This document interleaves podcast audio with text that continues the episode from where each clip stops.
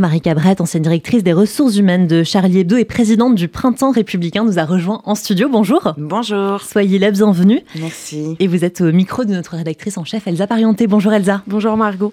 Marie Cabrette, cette journée euh, du 7 janvier 2015, vous vous en souvenez euh, toujours avec beaucoup de, précision, d'émotion? Toujours.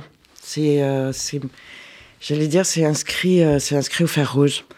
c'est, c'est pour moi personnellement quelque chose de terrible, mais je pense pour l'ensemble des Françaises et des Français qui ne se souviennent pas euh, où il était ce 7 janvier 2015 quand il a appris euh, ce qui s'était passé au siège de, la rédaction du journal et, euh, et dans, les rues de Paris, en plein cœur de Paris, des rafales de Kalachnikov dans une salle de rédaction. C'était un inédit. Et, pour moi, malheureusement, ça n'était pas une si grande surprise parce que parce que le journal était menacé depuis longtemps, parce que Charb, euh, directeur de la publication du journal, est, si proche de moi dans la vie. Euh, y il y avait une affiche d'Al-Qaïda avec euh, son visage anti de mort ou vif pour crime contre l'islam.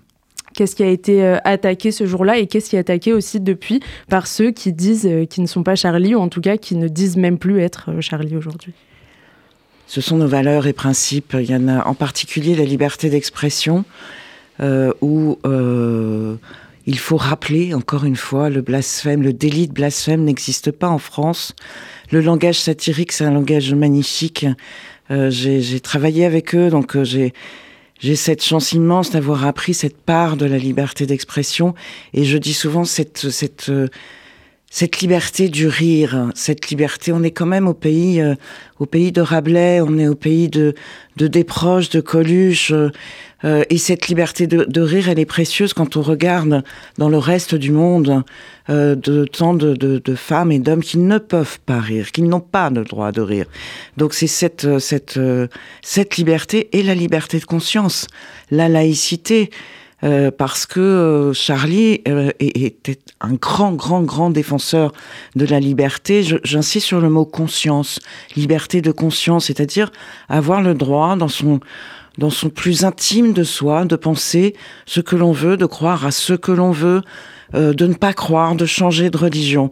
Euh, c'est une affaire intime, la laïcité, c'est un bonheur de liberté.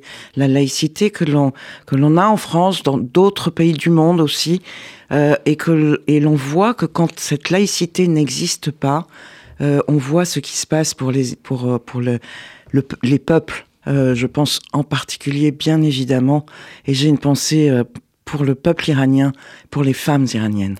Qu'est-ce qui n'est plus compris aujourd'hui en France? Quand on parle de laïcité On aurait l'impression qu'il y aurait euh, les défenseurs des religions d'un côté et ceux qu'on attaque d'être laïcards, les anti-religions de l'autre. Je crois que ce qui n'est plus compris, c'est euh, euh, une et c'est pour moi ma plus grande colère contre une partie de la gauche, hein, c'est d'avoir seriné pendant des années que la laïcité était et n'était pas une liberté de conscience pour tous et était au contraire discriminante contre les musulmans. C'est ça qui, euh, qui s'est installé dans le paysage. C'est ça qui fait que la jeune génération, euh, ces jeunes gens qui se revendiquent musulmans et c'est leur droit le plus strict, ne comprennent pas la laïcité, voire estiment que la laïcité c'est contre leur religion. Eh bien non, ce n'est contre aucune religion et ça n'est pas le respect des religions, c'est par contre la possibilité de croire, de ne pas croire, de changer de religion. Et ça, euh, c'est, je suis très en colère avec cette partie de la gauche qui a semé ces petits cailloux-là pendant des années et on voit le résultat, notamment sur les jeunes gens, euh, à qui maintenant il va falloir expliquer encore encore et encore euh, cette, cette, formidable liberté. Cette partie euh, de la gauche que vous citez, vous avez l'impression qu'elle a pris d'autant plus d'ampleur, en tout cas dans, dans, les voies médiatiques, et notamment depuis 2002 euh, avec la recomposition du paysage politique Oui, et elle est, elle est, elle est, elle se prétend insoumise, elle ne l'est pas vraiment. Euh, c'est en l'occurrence en particulier à la France insoumise euh, que je pense, et en particulier à Jean-Luc Mélenchon, pour, pour dire les choses très clairement. Euh, c'est aussi parce que euh, avec Jean-Luc Mélenchon, euh, avec Charlie, avec Charme, nous avons milité ensemble pendant des années avant 2015. Nous avons milité notamment contre le Front National, ça s'appelait ce moment le Front National, Rassemblement National. Nous avons milité pour la laïcité. Nous avons milité pour la dignité de tous. Alors, aux côtés des sans-papiers, aux côtés des sans-logements, etc. Il a tourné sa veste. Il a tourné sa veste depuis 2015 pour des raisons purement électoraliste, bassement électoraliste. Elle est là, ma colère, euh, vraiment. Elle est dans l'incapacité aussi à nommer euh, le terrorisme, celui qui a pu euh, sévir en France, celui qui a sévi aussi il y a trois mois en Israël. Ça, c'est une obstination absolument incroyable de refuser euh, J'ai d'ailleurs lu hier des messages. Euh, il n'y a pas que la France insoumise et, et je suis très mal à l'aise quand, euh, quand il s'agit aussi de membres du gouvernement qui rendent hommage aux attentats des 7, 8 et 9 janvier. Parlent d'attentats terroristes, le mot islamiste n'y est pas.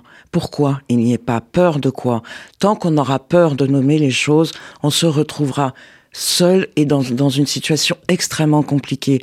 Moi, j'aimerais vraiment euh, qu'il y, ait au moins ce consensus-là de nommer les choses, parce que quand il n'y a pas ce consensus-là, ceux qui le font se retrouvent seuls, et c'est à eux qu'on demande de faire preuve de courage.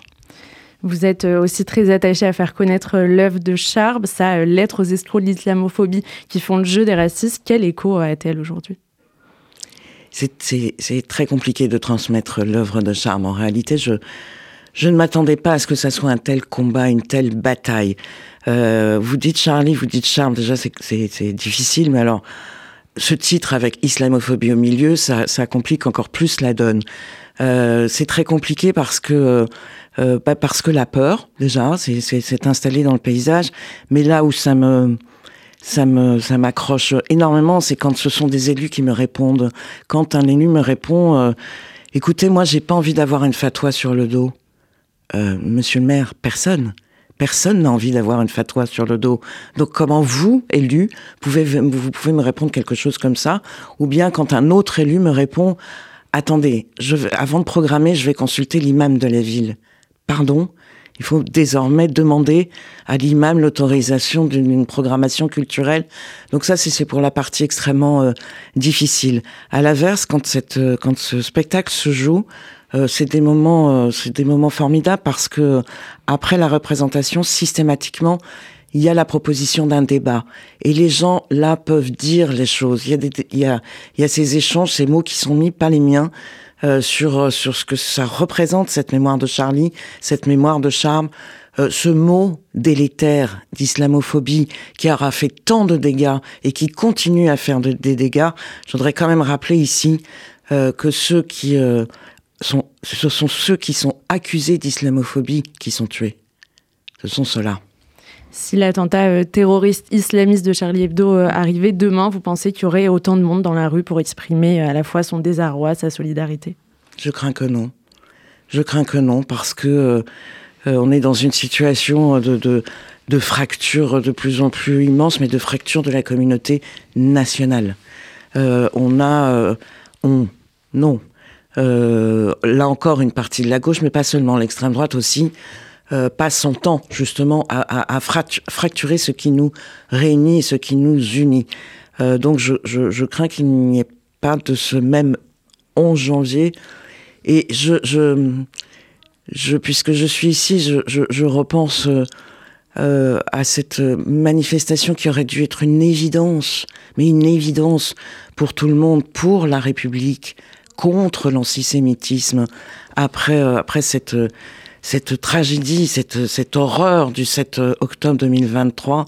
Rappelez-vous le nombre de polémiques alors que les mots sont simples. Pour la République, contre l'antisémitisme. Là aussi, trouver euh, une, une union nationale a été compliqué. C'est terrifiant de voir ça. Justement, euh, demain, on commémorera les 9 ans de l'attentat euh, de l'hypercacher. La volonté de tuer des juifs, c'est la même qui a animé euh, le terroriste du Hamas le 7 octobre 2023. Pour vous, c'est très clair? C'est exactement la même chose. les, balles, les balles qui ont sifflé le, 7 octobre 2023, avec le nom de cette opération, le déluge d'Al-Aqsa, moi, quand je l'ai entendu, l'information le 7 octobre 2023, je me suis dit, ce sont exactement les mêmes balles qui ont sifflé euh, dans ce magasin de, de, de l'hypercachère à la porte de Vincennes, qui ont tué des personnes juives parce qu'elles l'étaient, et pour exactement la même idéologie. Et à un moment, c'est pour ça qu'il faut nommer les choses. C'est exactement la même idéologie. Peu m'importe de savoir si le Hamas est différent de Daesh ou si c'est différent de Boko Haram. Certainement oui, mais ça n'est pas la question. La question, c'est que c'est la même idéologie qui veut tuer des juifs parce qu'ils sont juifs. Et ça, euh, c'est qu'on ne l'ait pas entendu. Et la deuxième chose qui est, qui est, qui est profondément identique, euh, c'est que, je l'ai dit, on a voulu, euh, on a voulu viser nos libertés, liberté d'expression, liberté de conscience. Là, on a visé une démocratie. Et euh, quand une démocratie est attaquée, toutes les démocraties sont attaquées. Donc elles devraient toutes réagir parce qu'une démocratie est attaquée. Et ça aussi, on est passé énormément à côté de, cette, de ce message. Merci beaucoup Marie Cabret, ancienne DRH de Charlie Hebdo et présidente du Printemps républicain, d'avoir été notre invitée ce matin sur RCJ.